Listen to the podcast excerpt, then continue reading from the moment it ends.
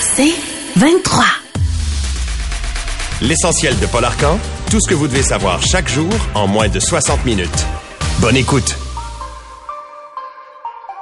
D'abord, vous dire que la nouvelle est tombée il y a quelques minutes. On a décerné ce matin le prix Nobel de la paix 2023 à Narges Mohammadi, qui est une femme de 51 ans, une Iranienne qui est actuellement détenue à Téhéran. Elle a été condamnée en mai 2016 à 16 ans de prison pour son activisme et la peine a même été prolongée au mois d'août dernier. C'est une militante, une journaliste et euh, selon euh, l'organisation qui remet le prix Nobel, elle devait être récompensée pour son combat contre l'oppression des femmes en Iran et sa lutte pour la promotion des droits humains et la liberté pour tous. Ça s'inscrit alors qu'on apprend qu'une jeune femme est également décédée. Ça s'inscrit dans cette foulée de la révolte des femmes en Iran. Et euh, ces mouvements de contestation qui ont été réprimés et qui le sont encore avec une extrême violence, c'est donc tout un symbole euh, que euh, l'organisation du prix Nobel vient de faire ce matin en décernant son prix à Narges Mohammadi. Pour ce qui est des prévisions météo, ben c'est de la pluie. C'est un long week-end, mais un week-end de transition vers l'automne après l'été qu'on vient de connaître en octobre. Donc de la pluie parfois forte. On prévoit entre 50 et 80 mm de pluie à partir de cet après-midi jusqu'à dimanche matin. Bien sûr, les quantités varient selon les endroits. Ça pourrait être un peu plus élevé. Et ça veut dire euh, possiblement de l'accumulation d'eau. Donc, en résumé, pour aujourd'hui, un ciel généralement nuageux, 30% de probabilité d'averse en fin d'après-midi, risque d'orage également. Euh, les vents sont du sud de 20 à 40 km heure. Le maximum aujourd'hui 25, l'humidex 29. Donc, c'est vraiment ce soir et la nuit prochaine que la pluie euh, forte s'amorce avec un premier 15 à 25 mm. On prévoit également un minimum de 15. Demain samedi, ben là, il va pleuvoir vraiment toute la journée de la pluie en bonne quantité, parfois forte, et des vents qui sont modérés. Dimanche, on prévoit des averses. Et puis lundi, euh, de la pluie intermittente. Et c'est à compter vraiment euh, de dimanche que la température casse, qu'on retrouve les valeurs de saison, c'est-à-dire autour de 13 degrés. Après la saga du troisième lien à Québec, et si vous voulez mon avis, c'est un débat futile que le premier ministre a décidé de ramener, il y a quand même des enjeux importants qui, je pense, préoccupent pas mal les Québécois et davantage que euh, le troisième lien. Commençons par le prix de la bouffe. Hier, le ministre François-Philippe Champagne nous a dit que, sans donner de détails, qu'il a vu des circulaires et que, visiblement, son plan fonctionne, que les épiciers sont en train de s'ajuster avant l'action de grâce. Alors, là, j'entendais ça, je connais l'enthousiasme du ministre, mais il faudrait peut-être se calmer un peu. D'abord, les circulaires, par définition, offrent des rabais. Le week-end de l'Action grâce est, selon plusieurs experts, le week-end dans l'année où on retrouve le plus de rabais sur des produits.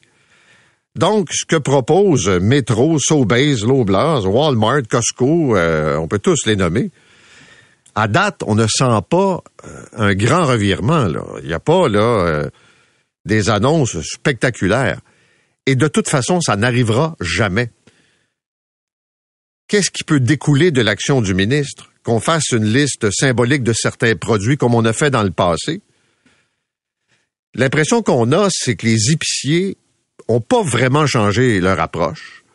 Peut-être un peu de maquillage, peut-être un peu en façade, mais ce sont des stratégies qu'on a vues, par exemple, au début de l'année, quand on a gelé les prix sur certains produits, quand il y a des baisses.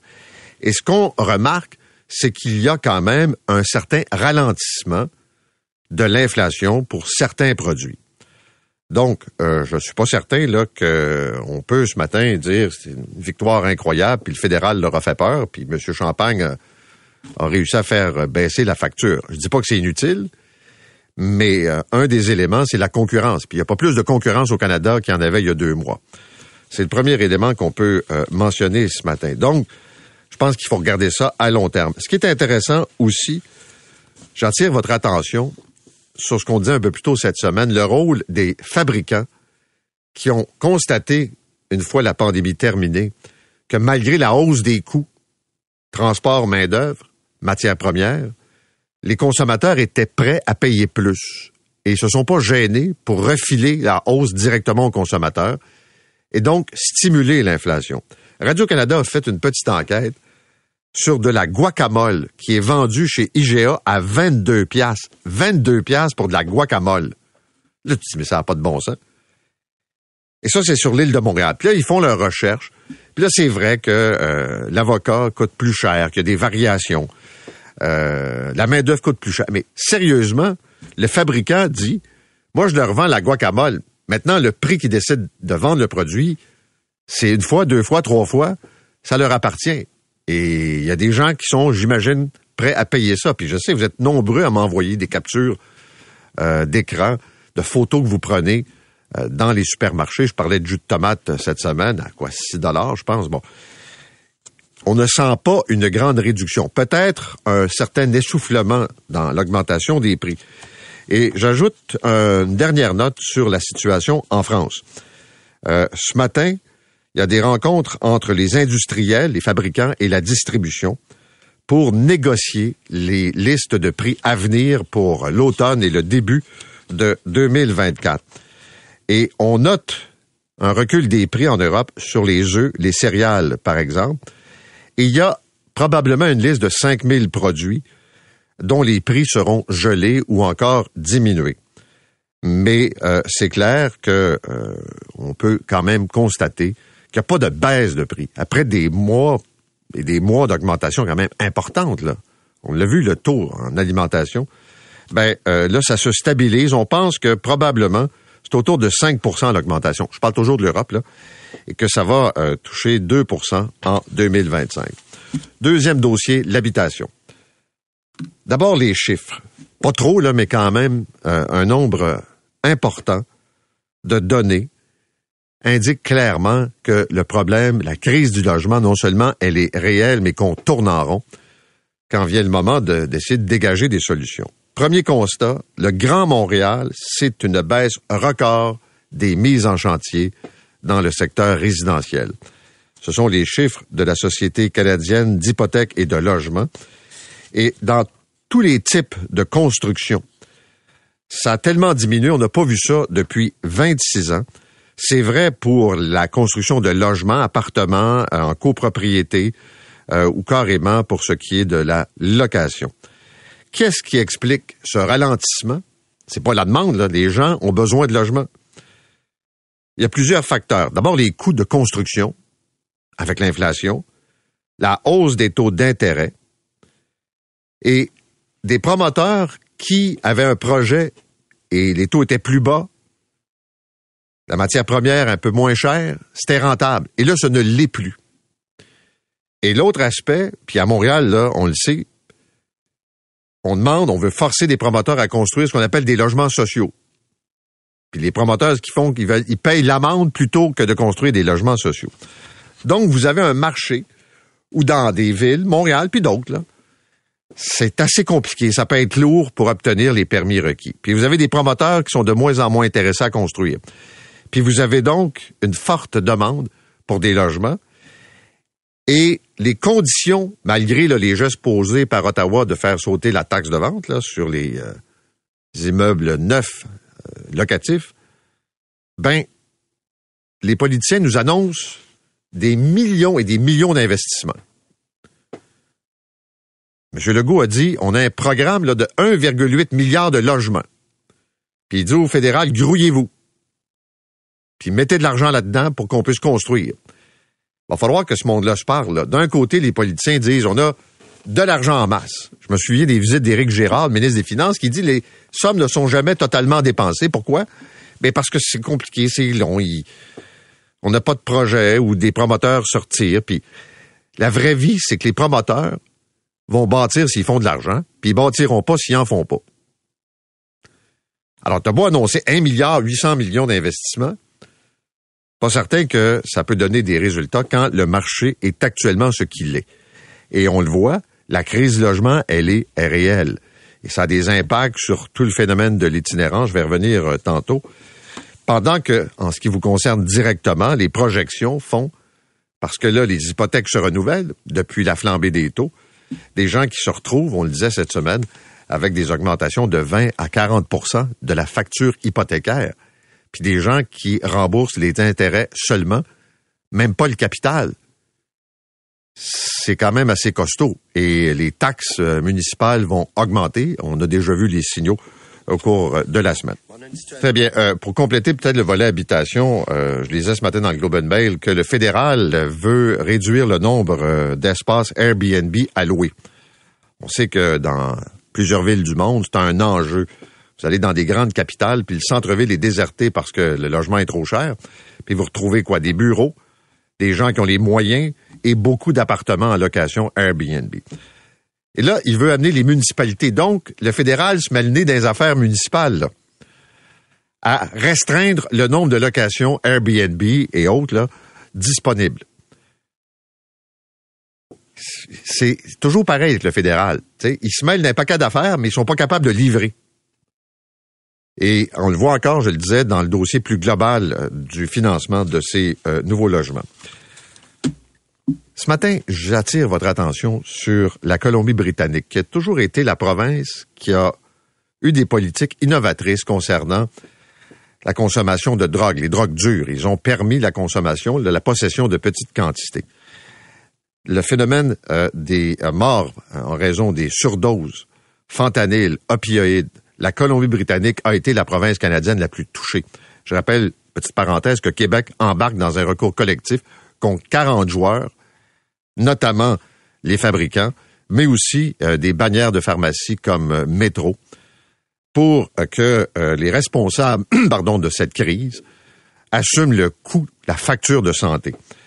Là, la Colombie-Britannique est en train de reculer parce qu'ils vivent des problèmes majeurs de consommation. Et ils vont euh, déposer, en fait, il y a un projet de loi pour un projet pilote qui fait en sorte qu'on bannit la consommation de drogue dure dans les parcs, euh, près des écoles, dans des endroits publics les plages également et les terrains de sport.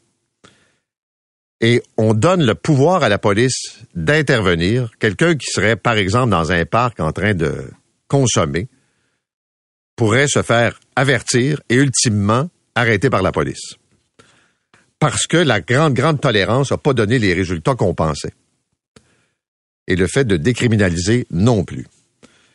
Et d'ailleurs, dans la grande région de Vancouver, c'est une augmentation, selon le dernier décompte, de 1200 personnes itinérantes euh, depuis donc les trois dernières années. Et c'est pas juste Vancouver, là, ce sont aussi les villes de la périphérie. Puis ce matin, le Journal de Montréal est allé se promener euh, dans l'allée du Crac à Montréal, puis on voit le reportage, on voit les photos. C'est euh, le même genre de situation.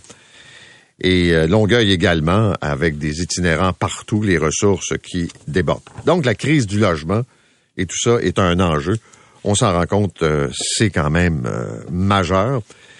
Et puis je reviens rapidement sur l'affaire du Sud-Ouest puis le site d'injection, qui est pas juste un site, qui est également une structure plus large là.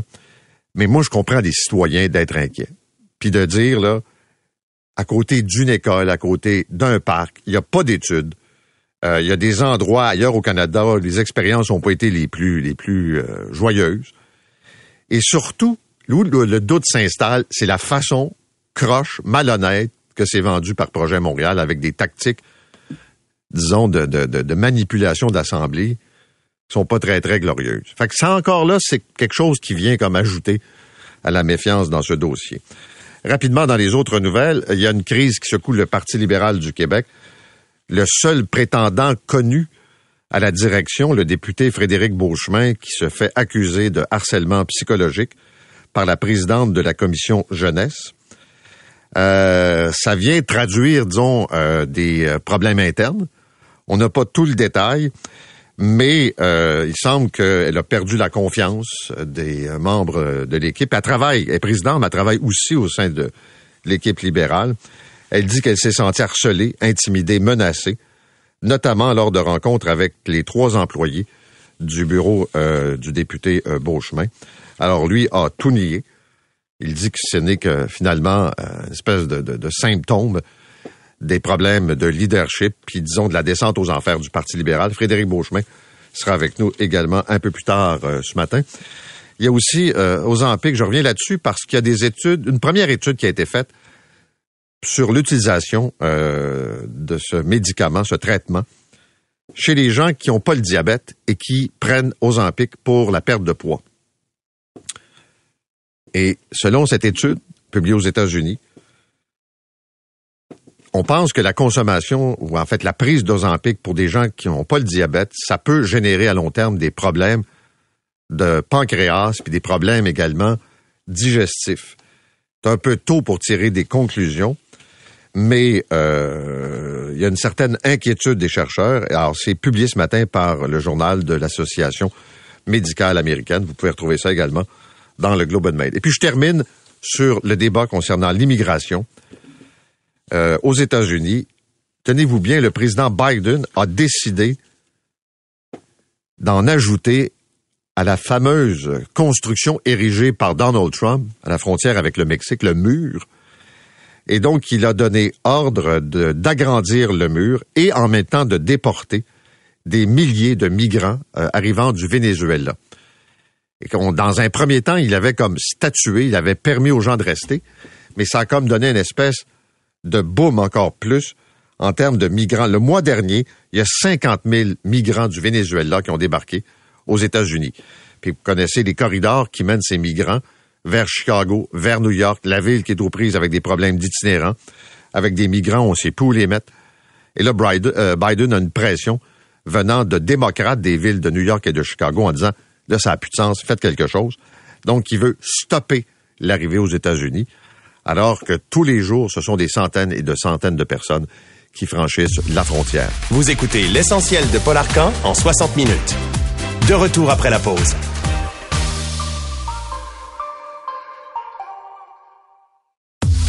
L'essentiel de Paul Arcan. On parle beaucoup de la crise du logement et on va se concentrer ce matin sur la grande région métropolitaine. On a appris hier, avec les chiffres de la Société canadienne d'hypothèques et de logement, que les mises en chantier sur l'île de Montréal, le Grand Montréal, dans les six premiers mois de l'année, ont baissé de 54% C'est le semestre le plus faible en 26 ans. Puis là, tu regardes ça, on n'est pas des experts, mais on se dit, comment ça se fait qu'il n'y a pas de mise en chantier alors qu'on cherche des logements, qu'il y a une pénurie, qu'il y a une rareté, que les gouvernements sont là avec leurs programmes de centaines de millions. Et tout indique que la conjoncture actuelle fait que les euh, promoteurs, que les constructeurs n'ont pas envie de s'embarquer dans des projets de cette nature. Francis Cortellino est avec nous. Il est économiste à la Société canadienne d'hypothèques et de logement. Monsieur Cortellino, bonjour. Bonjour. Euh, d'abord, comment vous expliquez là, sommairement là, cette baisse radicale pour les six premiers mois de l'année? Mais vous savez, pendant la pandémie, il y a eu des problèmes pour les promoteurs, des hausses de, coûts de matériaux, de main-d'œuvre, problèmes de chaîne d'approvisionnement. Donc, on semble avoir quand même réussi à gérer ces, problèmes-là. Mais les hausses de taux euh, d'intérêt qu'on a eues récemment, vous savez, les promoteurs doivent se financer auprès des, banques pour financer leurs projets. Euh, C'est nous vraiment mettre un frein aux projets, euh, différents projets sur le marché immobilier du Grand Montréal. On me dit aussi du côté des promoteurs que les banques, dans un contexte d'incertitude économique, se veulent beaucoup plus prudentes dans les prêts qu'elles accordent, et donc ça, ça peut venir retarder certains projets aussi. Et est-ce que cette baisse-là, on la remarque dans l'ensemble des types de construction, les, les, les condos, les logements, les maisons? Oui, en effet. Donc, la baisse est pour la maison familiale, la copropriété et le logement locatif. Euh, je vous dirais, dans les dernières années, c'était vraiment le logement locatif qui était le moteur de la construction dans le Grand Montréal. Mais en ce moment, ça n'échappe pas une forte baisse côté de la construction d'appartements locatifs. Et ça aussi, c'est une particularité de Montréal. On par exemple à Toronto, Vancouver, on fait beaucoup plus d'appartements locatifs dans le Grand Montréal à la place du condo. Et encore une fois, l'écho des promoteurs, c'est que les projets locatifs, c'est plus difficile à rentabiliser. Et lorsque des hausses de taux d'intérêt importantes, il y a plusieurs projets qui peuvent être mis sur pause ou cancellés en raison de, de ces hausses de taux-là, alors que des projets de condo auraient pu survivre, comme dans le cas de Toronto et Vancouver. Pourquoi c'est plus dur à faire vivre un projet de logement? Euh, encore une fois, je pense que la, dynamique est un peu différente entre propriété de logement locatif. D'un côté, vous savez, quand vous vendez des condos, vous avez vendre 60-70% euh, des unités sur plan. Donc, vous allez avoir un peu d'argent pour financer votre projet. Dans le cas du locatif, vous devez le financer euh, totalement parce qu'il n'y a pas de de prix location, de prix loyer à payer aux promoteurs.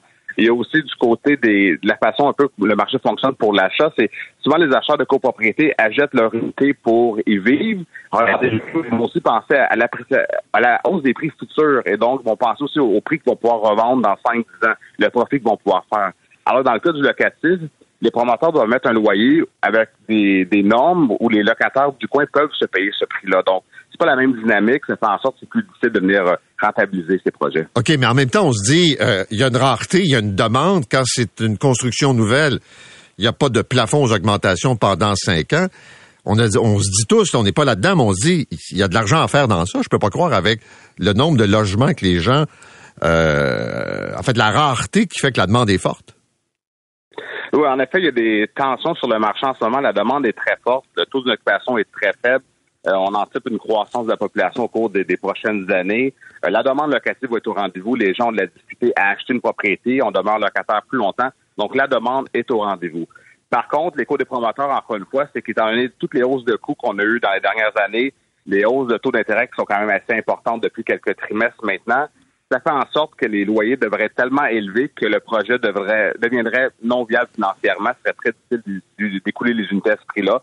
Et on décide de mettre les projets sur pause, le temps de revoir les coûts un peu à la baisse. Donc, encore une fois, un manque de besoin très important à Montréal. C'est on va dans la mauvaise direction lorsqu'une baisse de mise en chantier mais c'est la situation dans laquelle on est présentement. OK. Vous êtes économiste à la Société canadienne d'hypothèques et de logement. Le fait d'enlever la taxe fédérale de vente sur les immeubles locatifs neufs, là, qui seront construits, ça donne-tu quelque chose, ça, selon vous? Mais encore une fois, c'est plusieurs différentes mesures qui, une à une, vont aider euh, à faire quelque chose sur le marché. Je vous dirais, il n'y a pas une mesure magique, une solution miracle qui va tout régler les problèmes de construction. Mais on est rendu à un point où on doit se demander, est-ce que telle mesure va encourager la construction de logements ou la décourager? Et si la mesure va encourager la construction de logements, je crois que c'est quelque chose qu'il faut envisager. Et il faut continuer d'envisager d'autres petites mesures sur le marché qui, une à une, tous ensemble, vont permettre d'augmenter la construction. Et dans le cas de la taxe aussi, il faut aussi penser que dans le reste du Canada, on fait beaucoup de copropriétés et pas de logements locatifs, peu de logements locatifs. Et le but de la taxe aussi, au niveau du locatif, de l'enlever, c'est pour faire en sorte que certains promoteurs dans le reste du pays détournent les yeux du condo et se tournent un peu plus vers le locatif parce que les taux d'occupation sont encore plus faibles dans d'autres endroits au pays. OK, je comprends que ça prend plusieurs gestes ou plusieurs petits gestes ensemble, mais l'abolition d'une taxe, est-ce que ça fait partie des gestes qui disent, en fait, qui envoient un message à des promoteurs que c'est positif, puis c'est comme un incitatif à construire? Ben, l'écho des promoteurs que l'on a, c'est que c'est le cas. Euh, vous savez, lorsqu'un promoteur fait une tour à condo, euh, donc c'est les acheteurs qui vont payer les taxes lors de l'achat de la copropriété. Et le remboursement de la taxe, c'est déjà quelque chose qui existait au niveau fédéral et provincial. la seule chose qui arrivait, c'est que les seuils pour avoir un remboursement de taxes, il fallait que les appartements construits coûtent moins de 200 250 000 dépendant du pays de gouvernement. Et ce qui fait en sorte qu'avec les coûts de construction actuels, c'était impossible de construire à ce coût-là. Donc, il y a un programme qui existait, mais il était impossible à atteindre pour les promoteurs en réalité en raison de la hausse des coûts. Et la deuxième chose que je pourrais vous dire, c'est que chaque palier gouvernement a ses propres outils. Hein. Le fédéral a sa boîte à outils, le provincial a sa propre boîte à outils avec des outils différents et le municipal aussi. Et encore une fois, chacun peut agir sur ses propres outils avec des petites mesures pour faire en sorte qu'en bowling, si on les met tous ensemble, ça pousse les mises en chantier à la hausse dans la bonne direction et pas comme dans la situation qu'on a actuellement. OK, mais M. Cortolino, là, moi, je regarde ça de l'extérieur, là. Et là, j'entends les euh, politiciens, là, à Québec, Ottawa, promettre des centaines de millions. On va euh, investir 900 millions à Québec. On veut que le fédéral mette 900 millions. Fait 1 milliard 800 millions. On veut construire des dizaines de milliers d'unités de logements dans un marché où, vous me dites, actuellement, les conditions sont pas propices. Les constructeurs trouvent que c'est pas intéressant. Il y a quelque chose qui marche pas entre le discours officiel politique et la réalité que vous me décrivez. Non, mais c'est certain que ça va prendre des, des incitatifs aussi pour amener le privé euh, dans, la construction de, logements en ce moment. Euh, on a sorti un rapport récemment où on disait l'industrie privée doit être euh, dans, la, dans la partie avec nous, avec les gouvernements, parce que personne ne peut y arriver seul. Le gouvernement tout seul ne peut pas régler la crise du logement. L'industrie privée seule ne peut pas régler la, crise, la, crise du logement. Et c'est pour ça que, par exemple, que certains programmes au niveau de la CHL où on offre des, des prêts à faible taux d'intérêt pour stimuler la construction, il y a maintenant des ententes en, négociation pour ajouter des fonds sur le marché de construire des logements, peut-être pour les ménages de faible revenu, logements abordables, logements de marché. Donc, encore une fois, il n'y a pas de solution miracle. Le projet est très complexe. On parle même pas ici de la pénurie de main-d'œuvre. Ça prend des gens construire ces habitations-là. Donc, est-ce qu'on doit pousser les jeunes vers la formation professionnelle pour euh, avoir plus d'ouvriers de la construction? Les gens qui arrivent de l'étranger, est-ce qu'on doit aller viser certaines personnes qui ont des qualifications pour aller dans l'industrie de la construction? C'est un projet très complexe. Euh, encore une fois, malheureusement, il n'y aura pas une solution comme les tout réglé. Mais je pense qu'il faut additionner toutes les petites mesures une à une euh, qui poussent les mises en chantier dans la bonne direction pour pouvoir éventuellement augmenter la cadence de la construction. OK, parce que ce que vous nous dites ce matin, ce que vous constatez, c'est qu'on s'en va dans la mauvaise direction. Oui, en effet. Donc, on a un rapport qu'on a sorti récemment, on a indiqué au Québec, il faudrait pratiquement plus que doubler le rythme de la construction au cours des prochaines années pour être capable de suivre la demande future et aussi ramener de l'abordabilité comme on avait peut-être une vingtaine d'années. Donc, c'est un défi immense, peut-être inatteignable. Par contre, il faudrait au moins commencer à augmenter la cadence tranquillement et non la diminuer. Et encore une fois, c'est pour ça que on, on veut que tous les différents intervenants, l'industrie privée, les gouvernements, euh, travaillent tous ensemble pour pousser dans la même direction pour éventuellement commencer à augmenter cette cadence-là pour ne pas, disons, creuser le problème encore plus. Merci euh, beaucoup, M. Cortolino. Merci à vous. Merci. Francis Cortolino est économiste à la Société canadienne d'hypothèques et de logement. Quand tu entends ça, tu dis, euh, il y a les discours, les annonces, euh, des municipalités qui compliquent un peu la vie, d'autres qui veulent faciliter la vie, euh, Québec qui annonce des millions, Ottawa veut prendre toutes sortes de mesures. Tu dis, on est peut-être dû pour un espèce de sommet sur le logement, asseoir tout le monde autour de la table, puis dire, OK, comment on fait pour que l'industrie prenne le bon bord? Là, le constat des chiffres terrain, c'est qu'il n'y a rien qui encourage la construction quand vous êtes un promoteur des logements sociaux, ça vous intéresse pas, puis on vous permet de payer une pénalité pas trop élevée pour vous soustraire à cette obligation. Donc, il y a un manque de logements, les prix sont élevés, les gens veulent trouver un toit. Les politiciens entendent ça puis disent on a des centaines de millions. Je me souviens à chaque fois quand Éric Girard vient ici puis qu'il m'explique qu'il trouve pas preneur parce que c'est compliqué. Puis là, c'est pas de savoir qui est le responsable, c'est la faute à qui. C'est peut-être le moment de trouver une stratégie qui va faire en sorte qu'on va finalement construire au Québec.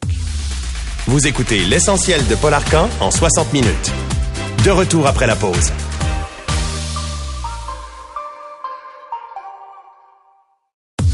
L'essentiel de Paul Arcan.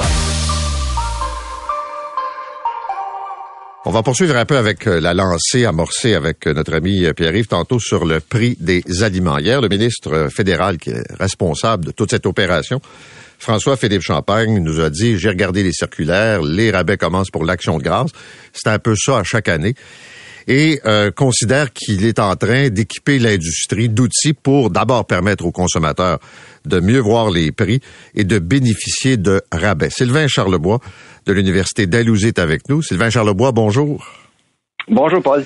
Vous, l'expert, là, on va au moins euh, convenir d'une chose, là. Les circulaires qu'on reçoit actuellement ont été préparés depuis combien de temps? Oh, mon Dieu. On est en octobre, euh, c'est au printemps au minimum, là. Euh, sinon, encore plus loin, là, parce que c'est la planification. Là, actuellement, on planifie pour vraiment pour Pâques, là, 2024. Parce que c'est non, mais j'allais dire, les rabais découlent pas d'une négociation entre le ministre et euh, les bannières, là. Pas vraiment, non. non, non. En fait, on, on prend le crédit pour, pour des choses qui se sont passées il y a plusieurs mois, d'une part. Dans un deuxième temps, bon, euh, les conditions de marché sont, sont différentes qu'il y a six mois. Euh, les choses s'améliorent. Il y a des rabais. les gens s'en rendent pas compte, mais si on regarde les données de Statistique Canada de, juillet à août, là, on voit déjà que l'ensemble des catégories de produits sont moins chers euh, en, en d'un mois, là. sauf euh, sauf les fruits de mer. C'est la seule catégorie qui, est le plus cher. Donc généralement, euh, les choses s'améliorent. Peu importe ce qu'Ottawa fait, les choses s'améliorent. D'ici la fin d'année, on s'attend à une baisse du taux d'inflation alimentaire. Je regarde en Europe, puis vous me direz si ça correspond à ce qui se passe ici on prévoit non pas une baisse des prix, mais un ralentissement des augmentations. L'inflation alimentaire, 3-4% puis peut-être on va retourner à 2 euh, l'an prochain en Europe. Est-ce que c'est ça qu'on voit? Autrement dit, pas vraiment des baisses, mais des hausses moins marquées. Ben, ils, partent de loin. Euh, L'Europe, ça, ça a mal été cette année. Ils ont atteint euh, le 15% d'inflation alimentaire. L'Allemagne euh, a dépassé le 20% pendant plusieurs mois. Fait que ça a vraiment mal été, ça a frappé fort là, en Europe. C'est pour ça qu'on a vu des mesures assez drastiques en, en Angleterre, euh, en Allemagne et en France, bien sûr. Ici au Canada, euh, on a atteint, euh, en fait, le sommet était quoi, 10,3% je crois, il y a quelques mois, mais depuis ce temps-là, le, taux d'inflation diminue. On a le deuxième taux d'inflation le plus bas au sein du G7 après après les États-Unis. Alors la, situation, c'est sûr qu'elle n'est pas, est pas facile à gérer pour plusieurs personnes, mais c'est moins grave qu'en Europe. On a parlé en début de semaine du fait que le consommateur s'adapte. Euh, il modifie ses stratégies d'achat, il fréquente des bannières différentes, il fait des choix de produits différents. Est-ce que le ministre Champagne avait des outils euh, à s'apporter pour avoir un impact réel, pas pour rentrer de la compétition dans 5-10 ans dans le marché, mais pour que le consommateur puisse bénéficier dès maintenant davantage? C'est une bonne question. Euh, hier, euh, la feuille de route qu'on a présentée pour le long terme là, a du sens. Donc, là, c'est la concurrence, code de pratique, euh, un, genre, une base de données pour aider les petites entreprises. Ce sont toutes des mesures qui vraiment vont aider à long terme.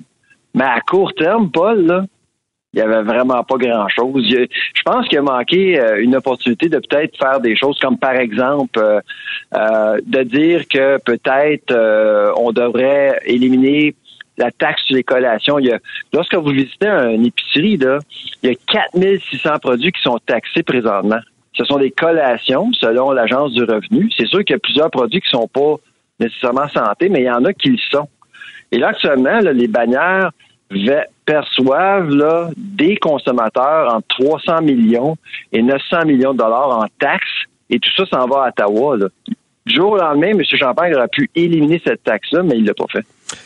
Ce qu'on appelle le fameux blackout, qui consiste à geler les oh, prix.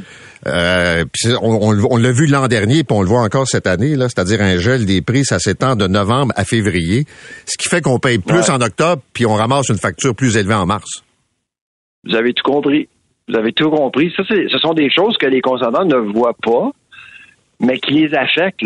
Euh, et moi, j'avais recommandé Lorsque je rencontrais euh, les cinq bannières à Ottawa avec M. Champagne, je l'avais dit ça. Il faudrait cesser cette pratique-là parce qu'à long terme, on pénalise le consommateur avec des avec des hausses sauvages en octobre et en février. Euh, et l'argument qu'on utilise pour justifier le blackout, c'est que bon, euh, c'est le temps des fêtes, euh, c'est très occupé, on n'a pas le temps de changer les prix, mais aujourd'hui avec les systèmes sophistiqués, là, tout est numérisé, là, on n'a pas besoin de temps. Là. On peut gérer les changements de prix du jour au lendemain maintenant. Donc, et, ce fameux blackout-là, à mon avis, là, c'est vraiment de la collusion en haut de la chaîne. Peux-tu élaborer? C'est les épiciers demandent aux fournisseurs de ne de, pas augmenter les prix pendant trois mois. Donc, l'ensemble des fournisseurs ne peuvent pas augmenter les prix en même temps.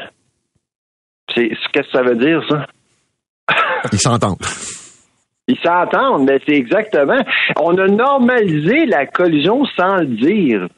Avouons-le, parce qu'en bout de ligne, ce sont les consommateurs qui écopent. Il faut en parler. OK. Dernière question. Est-ce que les mesures déjà annoncé des mesures à venir vont vraiment augmenter le nombre de joueurs et donc la compétition, puis ultimement une baisse des prix. Est-ce que les grandes bannières vont se faire chauffer un peu par des nouveaux joueurs à court et à moyen terme?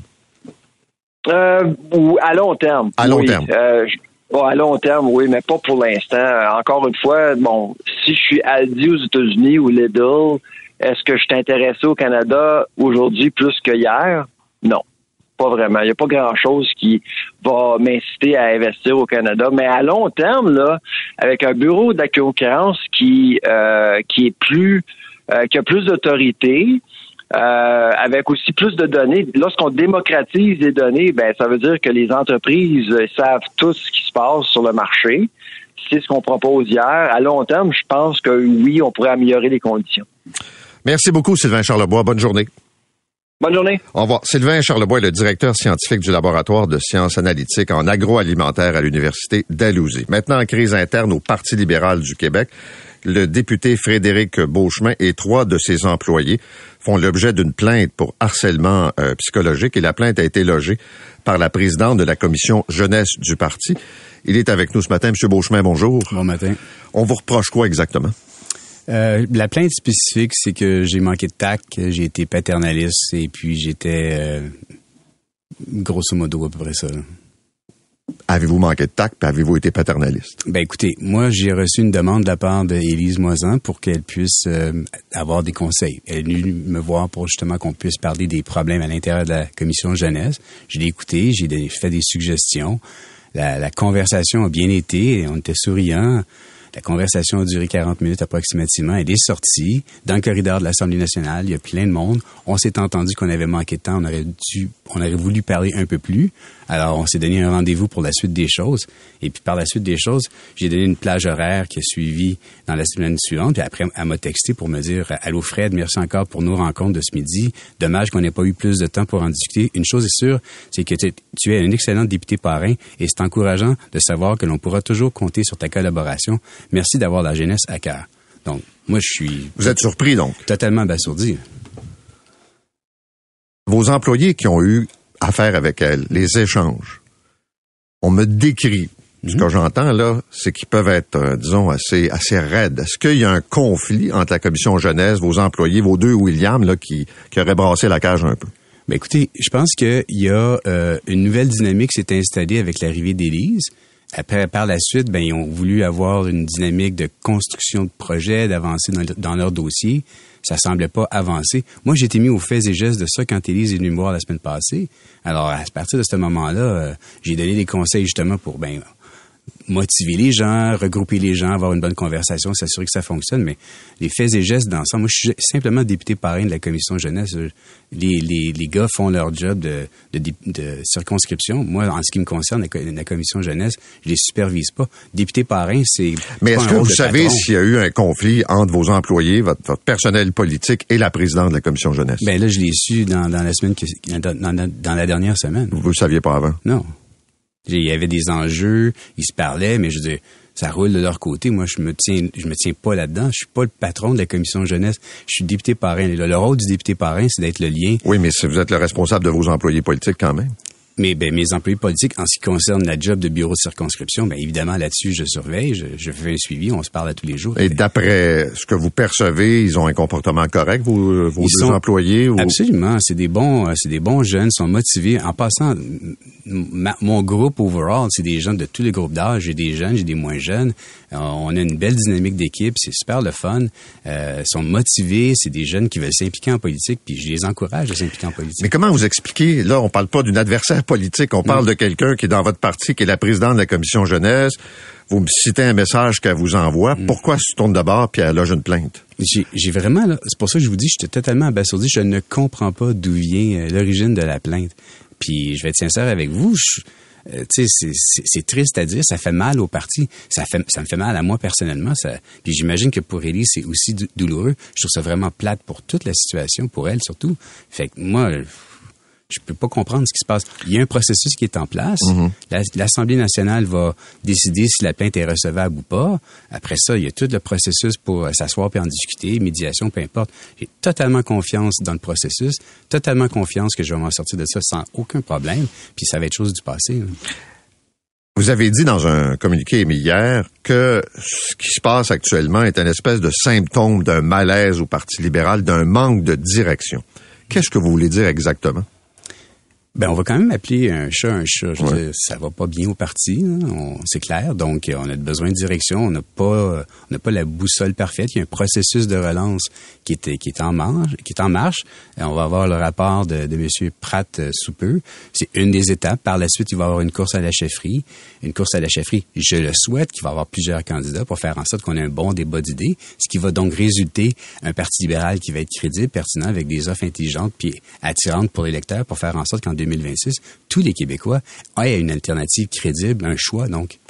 Mais il y a quand même un chef intérimaire, Marc Tanguay. Euh, les échos que j'ai de mon ami Jonathan Trudeau hier, c'est que euh, Sherbrooke avait une activité. Euh, Vous étiez pas là, je pense. Non, moi, j'étais là. Ah, c'est M. Tanguay qui était pas là, pardon. Ça a l'air qu'ils n'ont pas tellement apprécié vos commentaires sur, disons, le leadership actuel. Ben écoutez, moi je trouve que Marc fait une bonne job. C'est pas une job qui est facile, mais c'est une job qui est difficile. C'est dur de prendre des positions quand on n'a pas vraiment la, la boussole euh, alignée, à savoir les orientations à long terme. Euh, donc c'est une job qui est intérimaire, donc plus court terme. C'est difficile d'avoir vraiment un focus plus long terme à ce moment. Avez-vous senti qu'on vous blâmait d'avoir tenu ces propos-là, puis que certains de vos collègues se disent que ça mérite une mesure disciplinaire? Non, pas. D'avoir attaqué le, le, le leadership du parti? Ben, j'ai pas attaqué le leadership de parti. Ben, vous avez dit que ça manquait de direction. J'ai appelé un chat un chat. On est, on est en ce moment en manque de direction. Donc, euh, est-ce que c'est attaquer Marc? Non. Est-ce que j'ai attaqué les, les, membres de mon caucus? Absolument pas. Je veux dire, on, on doit, pour admettre qu'on a un problème, c'est la première étape pour le, résol le, résolutionner. Donc, on est rendu là. Maintenant, on va progresser. Puis, j'ai pas eu de plainte de personne. Vous êtes le, le seul candidat euh, qui a pas dit non finalement à la direction du Parti libéral. Donc ça vous intéresse, vous êtes candidat non officiel, c'est ça? Ben, pour le moment, moi, ce que je suis en train de faire, c'est de faire une tête sur, sur la chose. J'ai l'intention de progresser vraiment dans, dans, ça pour faire en sorte que le parti puisse, comme je disais tantôt, être une alternative crédible. Donc, c'est un effort. Je vais faire partie d'un débat. Moi, là, la date de la course à la chefferie là, qui va être décidée, là, ça va être la date qui sera décidée par le parti. Ça va être ma date, je vais la prendre. Pourquoi? Parce que je veux m'assurer que pour le parti, on ait une multitude de candidatures pour faire en sorte qu'on ait ce débat d'idées-là, pour que ça soit pertinent. Un chef qui est juste simplement nommé par acclamation, c'est pas bon pour le parti. On a besoin d'avoir une course. Comment ça se fait que ça intéresse personne? Ben écoutez, moi je comprends pas pourquoi ça intéresse personne parce que moi ça m'intéresse. Oui, ça je le sais, mais euh, tous les autres autour de vous déclinent l'un après l'autre en disant non non non, j'y vais pas, puis ça m'intéresse pas. Monsieur Tanguy dit non. Il y avait plein, ouais. plein de gens qui disent non. Ben la tâche est pas facile. OK, c'est une tâche qui va être monumentale. Ça va prendre, comme je disais tantôt, des objectifs court terme, moyen terme mmh. et long terme. Puis je pense que l'idée, c'est d'y aller morceau par morceau, puis de réussir de cette façon-là. Moi, ça me fait pas peur de challenge comme ça. C'est quelque chose que j'ai. Et si vous êtes le seul, allez-vous y aller? Ben moi, je vais vraiment m'assurer le plus possible qu'il puisse avoir un débat. OK, mais mettons là qu'il y en a pas d'autres là ben mettons qu'il n'y en a pas d'autres puis qu'on me l'offre, ben, je vais le considérer, c'est sûr. Mais je, moi, ce que je veux vraiment, là, c'est un débat d'idées -hmm. pour faire en sorte que l'alternative du Parti libéral soit crédible aux yeux des électeurs, puis qu'en 2026, les Québécois aient un choix. C'est ça qui est important. Mais vous savez que, vu de l'extérieur, c'est quand même bizarre. C'est un parti, on comprend, là, puis lundi, euh, pas lundi, ouais, lundi soir, le résultat de l'élection, ouais. bon, c'était pas, euh, c'était pas très fort. Puis arrive cette histoire-là de gens à l'intérieur d'un parti. Ah non, c'est... Là, tu dis, OK, mais pourquoi que même là, ça se tiraille entre eux autres? Pourquoi qu'ils se tirent dessus? Ils devraient avoir le même objectif. Absolument. Euh, moi, j'ai des échos que votre personnel, des fois, peut être un peu abrasif, puis qui sont un peu carrés. Mais c'est des jeunes, ils ont de l'énergie de la jeunesse, c'est beau, là.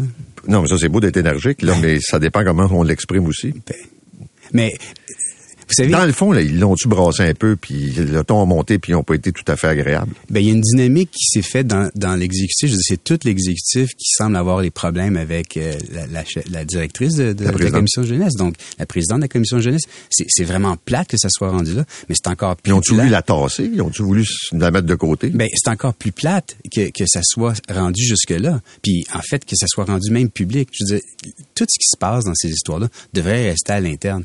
Okay, mais ils ont-tu voulu la sortir? Ils ont voulu la tasser? Est-ce qu'elle était quelque chose, quelqu'un, pardon, qui nuisait? Ben, ce que, ce que tout le monde veut, là, tous les gens dans la commission jeunesse veulent, c'est d'avancer. Puis ça avançait pas. Fait qu'il y avait un enjeu. Donc, ils ont voulu la sortir. Ils se sont rendus à ce point-là où est-ce qu'ils se sont dit, bon, on va essayer de faire en sorte qu'on puisse avancer. Puis je pense qu'il y a eu des discussions, puis ça a, ça a résulté en cette crise-là. Là. OK, mais c'est ça. Ils ont voulu la sortir la commission jeunesse. Ben moi je sais pas exactement quelle est la stratégie qu'ils ont Ça je vous crois pas, ils ont dû vous le dire, ils travaillent pour vous autres là. Ben je l'ai su par l'après mais je, le, en chronologie, là, je l'ai su par l'après que ce qu'ils veulent faire, c'était de s'assurer que la commission jeunesse puisse progresser, puisse avancer. Est-ce qu'ils vous ont dit on va la faire sauter, on va on va faire en sorte qu'elle quitte la présidence? Ils m'ont dit qu'il qu avait, qu avait, qu avait, discuté avec elle pour faire avancer la situation pour que ça arrête. La tactique en tant que telle, ils m'ont pas dit c'est exactement qu'est-ce qu'ils allaient faire. Mais hey, là, j'ai de la misère à vous croire. Ils me l'ont pas dit. Ils m'ont dit que là, ce qu'ils veulent faire, c'est de s'assurer que la commission jeunesse avance. Hey, je travaille pour vous là. Je suis en train de faire une job de bras à président de la commission jeunesse. Je vous appelle puis je vous dis, je suis en train de faire avancer les choses. C'est, dire, les autres sont en train de la sortir. C'est une commande que vous leur avez passée? Non, absolument pas. Absolument pas. Non, absolument pas. Aucunement. L'objectif est vraiment de faire en sorte qu'on puisse avancer. OK. Puis la commission jeunesse avançait pas. Fait qu'ils ont essayé de régler le problème à leur façon. Moi, je m'implique pas dans le quotidien de la commission jeunesse. C'est ça le problème. Monsieur Beauchemin, merci d'être venu ce matin. Merci à vous. Frédéric Beauchemin, le député euh, du Parti libéral pour Marguerite Bourgeois. Vous écoutez l'essentiel de Paul Arcan en 60 minutes. Bonne écoute. Très bien, Jean-François Lépine est avec nous. Bonjour Jean-François. Bonjour Paul. Alors, le prix Nobel de la paix a été attribué ce matin. C'est une femme, une Iranienne qui est en prison, qui l'a reçu. Oui, une femme de 51 ans, ce qui est fascinant de cette femme-là. Ses enfants et son mari vivent à Paris. Elle vit en Iran. Euh, ça fait 25 ans au moins qu'elle milite. Elle a été arrêtée 13 fois. Elle était détenue, elle est détenue actuellement à la prison des Vins qui est, ou des qui est une des qui est une prison horrible qui où tous les les prisonniers euh, qui, les défenseurs des droits et défenseuses des droits sont sont parqués euh, à Téhéran. On voit dans ce geste-là le, prix Nobel de la paix, c'est la plupart du temps un geste vraiment politique, contemporain, donc qui, qui traite de, qui, qui récompense des gens qui mènent des actions actuelles. Et cette femme-là, euh, jusqu'à récemment, par exemple, on dit que le 16 septembre, euh, au moment de l'anniversaire euh, de la mort de Mahsa Amani, dont on se souvient Mhm. qu'il avait déclenché toutes ces manifestations, euh, qui, qui avait alimenté tout ce, ce, ce mouvement là, qui s'appelle Femmes, Vie et Liberté. À ce moment-là, euh, le, le jour de l'anniversaire du décès de Mahsa Amani, elle, on dit que, euh, que Madame Mohammadi, avec des d'autres détenus, ils- elles ont brûlé leur, leur foulard.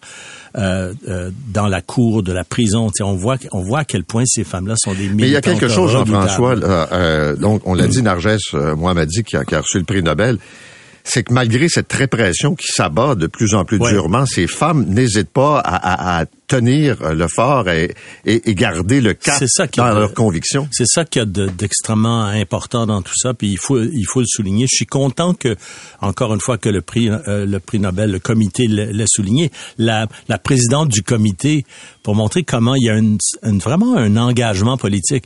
Quand avant même de parler, elle a dit en anglais et en farsi, la langue iranienne, euh, elle a elle a elle a nommé euh, le Femme, Vie et Liberté, le, mou, le nom du mouvement auquel appartient Madame Mohammadi. Donc, c'est c'est extrêmement important. La question maintenant, c'est de savoir si elle pourra. La présidente du comité a demandé formellement au gouvernement iranien de la laisser venir chercher son prix, donc de la libérer de prison. Euh, ça, ça arrive peu souvent, mais il y a des cas célèbres de gens qui n'ont jamais pu recevoir leur prix en personne. Aung San Suu Kyi à l'époque, euh, c'était le cas en- en- dans les années 90. Euh, un, un militant des droits de l'homme que je connais mieux, c'est Liu Xiaobo, le chinois, en 2010, qui d'ailleurs est mort depuis en 2017 en prison d'un cancer foudroyant. Et l'an dernier aussi, un militant du Bélarus, Alès Bedjatsky, qui n'a pas pu, sa femme est venue recevoir le prix à sa place. Qu'est-ce qui va se passer cette année? Est-ce que ces choses-là changent quelque chose? Je pense qu'à long terme, oui, c'est un, c'est, c'est une façon de marteler les choses, mais c'est sûr qu'en Iran, le gouvernement va se durcir encore davantage. Maintenant, 50 pays d'Europe, dont l'Ukraine, étaient réunis à Grenade, en Espagne. C'est Oui. le forum de la communauté politique européenne créé par le président Macron après l'invasion russe en Ukraine. Et ça s'est produit alors qu'il y a eu une frappe d'un missile russe. On parle quand même d'une frappe qui a fait plusieurs euh, Ouais, morts chez les civils, une cinquantaine de civils qui ont été euh, tués. Ouais. Et on se demande si c'est si c'est un geste voulu au moment où cette réunion-là se tient. C'est sordide. C'est des gens qui étaient réunis dans ce petit village de 300 personnes, qui étaient réunis pour rendre hommage à un soldat ukrainien décédé au front, encore une fois, comme ça se passe tous les jours en Ukraine.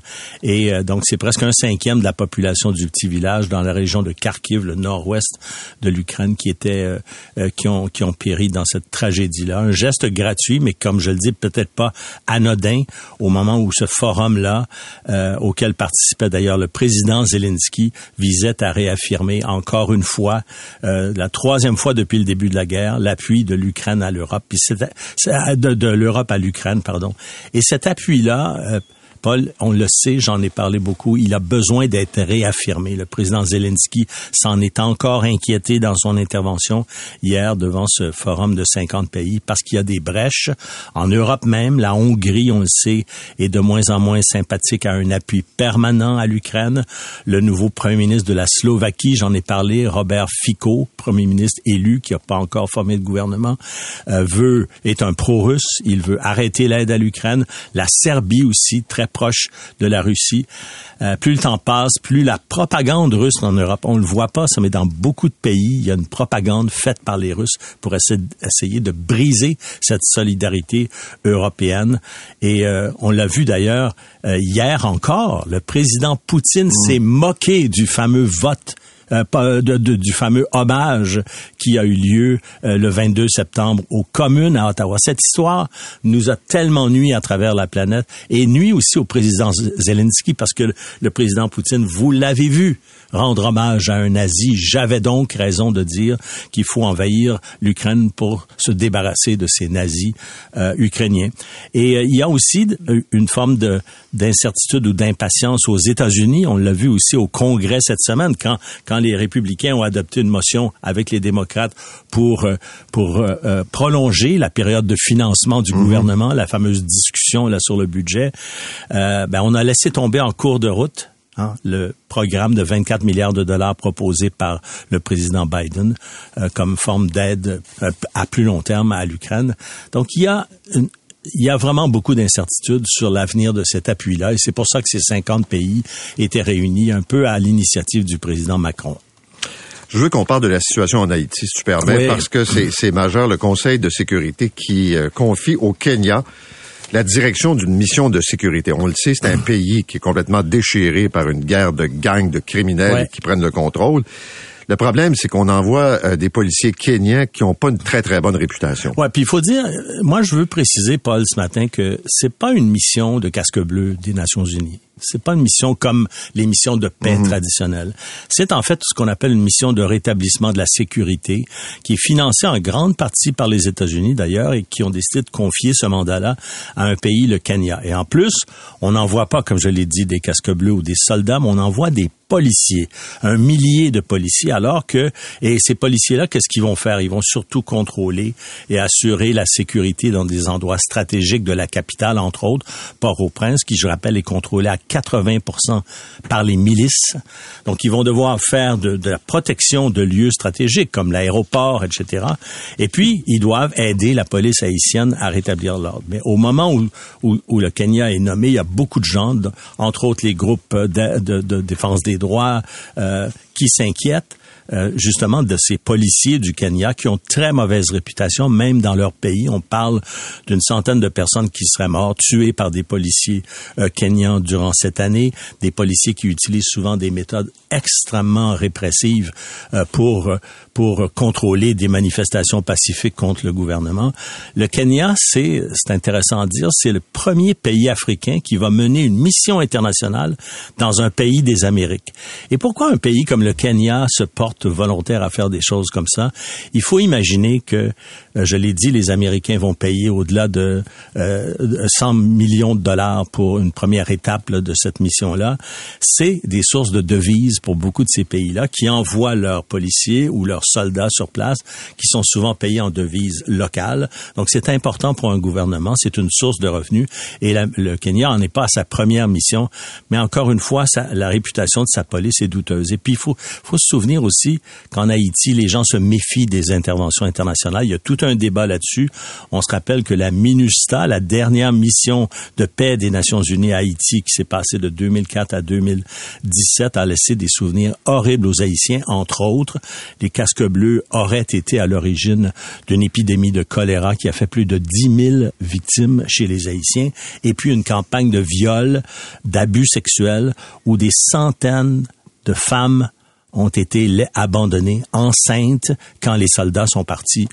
Euh, bref, c'est pas. Il y a beaucoup de méfiance à Haïti. Le Kenya va d'ailleurs diriger une mission avec l'appui d'une dizaine d'autres pays, dont des pays des Caraïbes, qui vont fournir là aussi des policiers, peut-être des soldats dans certains cas. Comment tout ça va être coordonné, c'est une grande question. Et surtout, quand les forces de sécurité vont affronter les milices criminelles haïtiennes qui connaissent le terrain urbain de Port-au-Prince, entre autres, qu'est-ce qui va se passer quand on sait que, et c'est ça qui est aussi dénoncé dans la situation haïtienne, que toutes ces milices-là, elles ont l'appui de certaines personnes dans la classe politique, même en Haïti.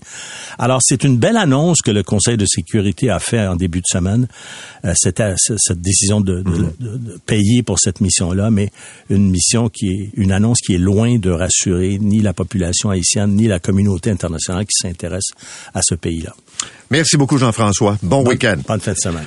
Très bien. On va parler météo parce qu'on le sait, c'est un long week-end et on sait aussi que ce qu'on a euh, comme prévision jusqu'à maintenant, ça nous laisse entrevoir des quantités importantes de pluie, du temps gris, puis une chute des températures. Jean-Philippe Bégin d'Environnement Canada est avec nous. Monsieur Bégin, bonjour.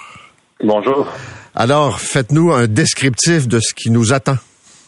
Bien, dernière journée de temps doux aujourd'hui. Bon, on a déjà des averses sur l'ouest du Québec jusqu'à la Haute-Gatineau. On les attend en milieu d'après-midi, voire euh, bon fin d'après-midi, dépendamment des endroits ou début de soirée là, dans la grande région de Montréal. Montréal donc entre, le milieu de l'après-midi puis le début de la soirée. Pour demain, bon, c'est de la pluie intermittente là, de façon générale sur le sud du Québec. On va surveiller des bandes de pluie là, qui pourraient être quasi stationnaires là, entre la vallée du Richelieu et la Mauricie. On pourrait avoir beaucoup de pluie par endroit. Ça va être à surveiller là, pour peut-être des inondations localisées, là, surtout en, en milieu urbain. Puis dimanche, ça s'améliore pas du tout. Euh, c'est vraiment une journée qu'on va pouvoir qualifier là, de bonne vraie tempête automnale. Ça va être venteux, pluie parfois forte. On attend les plus fortes accumulations, surtout sur le centre du Québec, bon la Mauricie, le Bas-Saint-Laurent, la région de la capitale nationale, mais surtout dans Charlevoix pourrait dépasser les 100 mm pour ces secteurs-là. Bon, en tout cas, définitivement dépasser 80 mm avec des vents là-dedans dans tout ça, donc euh, vraiment venteux.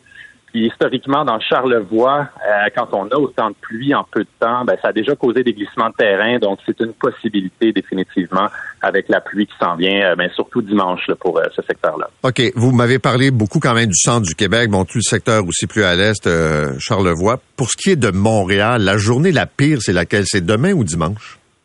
Bien, essentiellement, euh, dimanche avec euh, le temps un peu plus venteux, puis la pluie là, de façon plus généralisée. Demain, ça va être la pluie intermittente aussi. Là. Euh, mais on, on va avoir des bandes un peu plus quasi stationnaires là, juste à l'est de Montréal, donc dans, la, dans, une, dans un axe de vallée du Richelieu, Mauricie. donc là, on pourrait recevoir beaucoup de pluie aussi, mais ça sera pas extrêmement venteux. Ça va être beaucoup plus venteux dimanche, donc vraiment plus tempête automnale dimanche. Avez-vous l'impression qu'on va se retrouver avec des pannes d'électricité aussi? Ben, c'est une possibilité, euh, surtout dimanche, euh, bon, avec euh, des vents en rafale à près de 70 km heure dans la vallée du Saint-Laurent, les feuilles qui sont encore pas mal dans les arbres.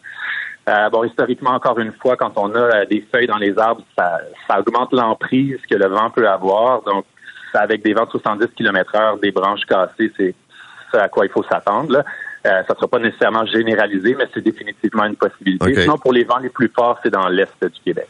Parfait. Donc, les températures vont revenir à des normales de saison. Là, on va être dans le 12-13 degrés pour les prochains jours. Oui, malheureusement, c'est le retour à la réalité. Euh, donc, des températures, là, euh, bon, un retour sur Terre, la normale pour ce temps-ci de l'année pour euh, température maximale, c'est près de 14. Donc, on va être dans ces eaux-là, entre 12, 13, 14 degrés pour les températures maximales. et bon, beaucoup, beaucoup de temps gris à venir là, au courant de la semaine prochaine. Donc, très peu de soleil. On a été gâtés dernièrement le soleil va nous quitter pour un petit moment. Oui, habituellement, je vous demandais à quel moment la pluie va tomber. Là, le soleil, c'est pas avant quoi? Une semaine? Euh, une bonne semaine, je vous dirais, là, euh, aussi loin qu'on peut voir dans un horizon prévisible, jusqu'à la fin de la semaine prochaine. Ça va être une prédominance de nuages euh, de temps gris, plutôt frisquet, donc typiquement, typiquement d'automne. Parfait. Merci beaucoup, M. Bégin. Bon week-end à vous. plaisir. Bonne journée. Jean-Philippe Bégin, météorologue Environnement Canada. Vous écoutez l'essentiel de Paul Arcan en 60 minutes. Bonne écoute. On sait qu'il y a des travaux majeurs qui sont prévus durant ce week-end de l'Action de grâce. Louis-André Bertrand du ministère des Transports est avec nous. M. Bertrand, bonjour. Bonjour, M. Arcan. Vous avez entendu la météo? Oui. Ça joue dans la planification des travaux? Ça peut être vu comme une bonne nouvelle, en fait. Ah oui? Parce qu'il va y avoir moins de monde sur la route, probablement. Mais est-ce que ça pourrait annuler, reporter des travaux à plus tard, ou si vous allez procéder de toute façon? On va C'est vraiment des travaux qu'on doit procéder dans l'échangeur Saint-Pierre et on les fait sous la structure. Donc, la pluie, j'ai demandé aux équipes, c'est pas une préoccupation, c'est la température en fait. On doit pas aviser, euh, euh, s'approcher des températures de la congélation. On fait des travaux de bétonnage. Puis pour que la cure puisse bien fonctionner, il faut avoir des températures relativement chaudes. On parle d'environ 5 degrés minimum. C'est vers là qu'on s'en va. Donc, on n'a pas une préoccupation par rapport à la météo, en tout cas par rapport aux averses. OK. Quand vous êtes venu au début de la saison, m'avez dit ce week-end-là de l'Action grave va être plus problématique que celui de la fête du travail. Qu'est-ce qui va se faire en fin de semaine? Puis qu'est-ce que je dois savoir pour pas me mettre dans le trouble? Ben, en fait, ce que vous devez savoir, c'est d'éviter le secteur d'échangeur Saint-Pierre en direction est. Tout au long de la fin de semaine, ça commence ce soir à 22h30 jusqu'à mardi 5h. Il y a une fermeture complète de l'autoroute 20 en direction est. Donc, si vous voulez vous rendre au centre-ville euh, en fin de semaine, tout au long du, long week-end, vous passez par la 40. C'est vraiment la, la, le chemin à privilégier. Quelqu'un qui fera un déplacement de, de, de, la région de l'Outaouais vers Québec pourrait prendre la 30. Il y a un péage, mais ça va être une option d'éviter le secteur au complet. Sinon, la 440 également c'est des travaux de bétonnage qui sont nécessaires. Puis comme on est au-dessus de l'autoroute 20 Est, on n'a pas le choix de fermer parce qu'il peut y avoir des projections de béton lors de, de lors des travaux. Donc c'est vraiment des, des travaux qui sont nécessaires. Puis ben on fait cette tournée là parce qu'on a un rappel que euh, des travaux sur la 20 direction ouest lors de la fête des Patriotes, ça a entraîné beaucoup de congestion. Euh, cette année, ben en fait, cette fois-ci, on, s'attend à beaucoup de congestion, mais on a l'avantage qu'en direction est, les gens qui vont partir de l'aéroport, par exemple, vont pouvoir prendre la 520 puis la 13. Et la 13 a une capacité résiduelle beaucoup plus grande la fin de semaine. La 13, c'est une autoroute qu'on utilise la semaine principalement, alors qu'à la fête des Patriotes, on prenait la 15. La 15 est toujours très occupée. OK, je me souviens du bordel à l'aéroport, là. Même M. Legault avait dit il faut plus que ça arrive, que ça devienne un stationnement. C'est quoi les mesures prises en fin de semaine, par exemple, pour quelqu'un qui se dirige vers l'aéroport puis quelqu'un qui quitte l'aéroport? Quelqu'un qui se dirige vers l'aéroport va être correct. Vers le centre-ville, à l'aéroport, on est correct, à l'exception, vous avez un vol tôt demain matin. Prévoyez un déplacement plus long parce qu'on doit fermer une voie sur deux en direction ouest dans l'échangeur Saint-Pierre. Tôt, vous entendez quoi par tôt? Ben en fait, le, si vous avez un vol à avant euh, à 10 heures et moins, vous allez devoir partir un peu plus tôt parce qu'il y a une fermeture euh, de, de cette nuit jusqu'à 8 heures du matin d'une voie. Il va y avoir une certaine congestion vers l'aéroport, ce qui signifie que euh, ben, il prévoyez peut-être une demi-heure de plus, 40 minutes de plus, juste pour vous assurer de ne pas être pris dans cette congestion-là qui va être somme toute mineure, mais qui pourrait être présente.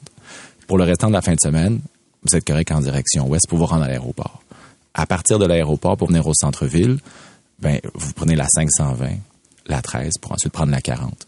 Si vous allez dans le secteur de l'échangeur Saint-Pierre, vous allez rencontrer de la congestion significative. Vous allez augmenter votre temps de déplacement. Donc, ça, ça va être vraiment de, de, de voir selon le, trajet que vous allez faire. en résumé, il faut pas, euh, faut éviter l'échangeur euh, Saint-Pierre. Puis il faut tourner autour, dans le fond. C'est-à-dire qu'on se déplace sur les autres axes et les autres axes ont pas d'obstacle. Il n'y a pas d'entrave euh, sur la, la 20, par exemple. Ben, en fait, le, la, la, 20, oui, euh, mais, mais la, 40, il n'y a pas d'enjeu. la 13, il n'y aura pas d'enjeu. C'est là qu'il y a le travail de coordination des équipes de Mobilité Montréal pour pouvoir s'assurer qu'il n'y a pas de travaux qui viennent nuire à la fluidité. Euh, mais en même temps, je vous ferai pas de, de, de mensonge. Là. Il va y avoir de la congestion quand même sur la 13, il va y avoir de la congestion sur la 40, mais ça va être beaucoup moins significatif que euh, si vous allez dans, dans l'échangeur Saint-Pierre, parce que le détour, c'est en prenant vers Mercier, sortir à Clément, reprendre ensuite la bretelle 138. OK. Il y a, est-ce qu'il y a d'autres chantiers ailleurs? Là? On, met le focus sur celui-là parce que c'est, c'est important. Là. Mm-hmm. Mais il y a d'autres coins que je dois éviter. Le tunnel, évidemment. Le tunnel, il y a une fermeture de nuit dans la nuit de samedi à dimanche, fermeture complète. Donc, c'est un secteur qui va être euh, à, éviter. Donc, on prend les autres ponts. On prend Jacques-Cartier. Être une bonne option. Euh, sur l'île aux Tourtes, il y a une réduction de voies. On passe à deux voies dans chaque direction. Euh, et sinon, dans l'ouest, à l'auteur de Despins, il y a une fermeture, des fermetures de nuit. Euh, et donc, on prend la voie de desserte. Un petit ralentissement prévu, mais rien de significatif autant que l'échangeur Saint-Pierre en fin de semaine. C'est un secteur à éviter. Il y a des mesures qui ont été mises en place les gens de l'aéroport, le transport collectif notamment. Il y a neuf autobus doubleurs de la STM qui sont déployés. C'est pas rien. Non, c'est pas ça que je veux dire. Faut avoir l'argent en cash pour prendre l'autobus. Ah, ben, ça, c'est euh, une autre affaire. À un moment donné, la technologie, le 20e siècle va finir par arriver, là. mais, euh, Les Montréalais qui ont une passe euh, mensuelle, ils n'ont pas cette préoccupation-là. Non, mais le touriste, lui, qui débarque, il est là, par exemple. Effectivement. Monsieur Bertrand, merci d'être venu ce matin. Louis-André Bertrand et du ministère des Transports. C'est 23.